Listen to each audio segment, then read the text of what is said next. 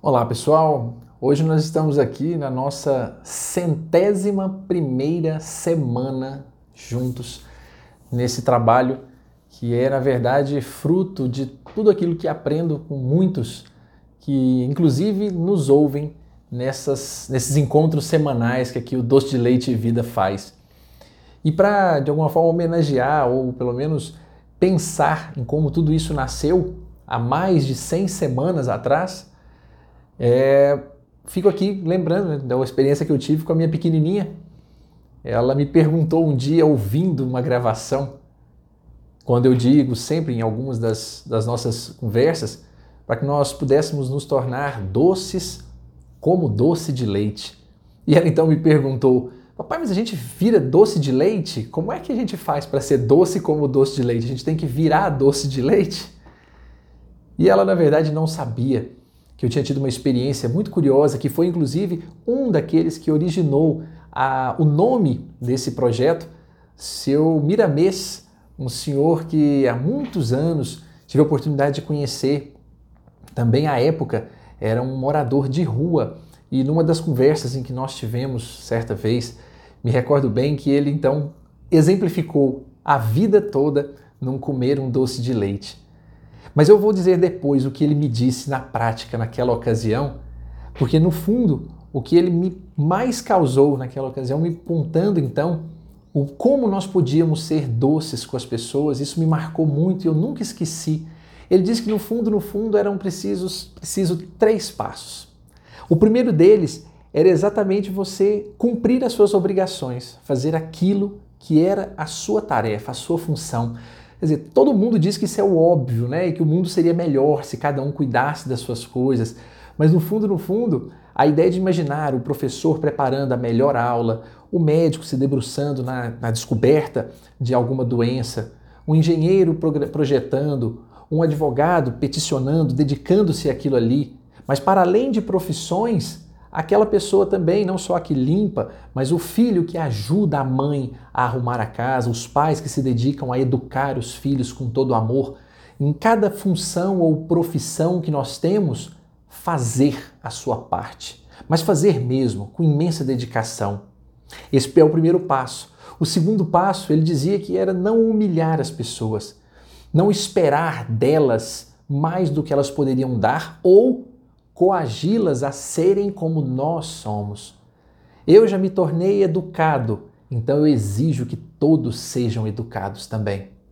Eu já me tornei organizado, então eu exijo que todos se tornem organizados também. No final das contas, cada um, segundo o Sr. Miramês, entrega aquilo que tem. E é legal que a gente lembra, né, inclusive da música, né? Cada ser em si carrega o dom de ser capaz e de ser feliz, o dom de ser capaz e de ser feliz, na medida da sua própria condição. Então, a segunda, o segundo passo é exatamente esse: não cobrar, não humilhar aqueles que eventualmente ainda não aprenderam coisas que talvez nós já tenhamos aprendido a fazer. E seguindo o primeiro passo, fazemos com dedicação. E o terceiro e último passo, que aí ele já dizia que era a entrega final, era a cereja do bolo, tratar as pessoas com educação, com gentileza, especialmente aqueles que porventura nos testem para nos colocar à prova da nossa habilidade de assim fazer.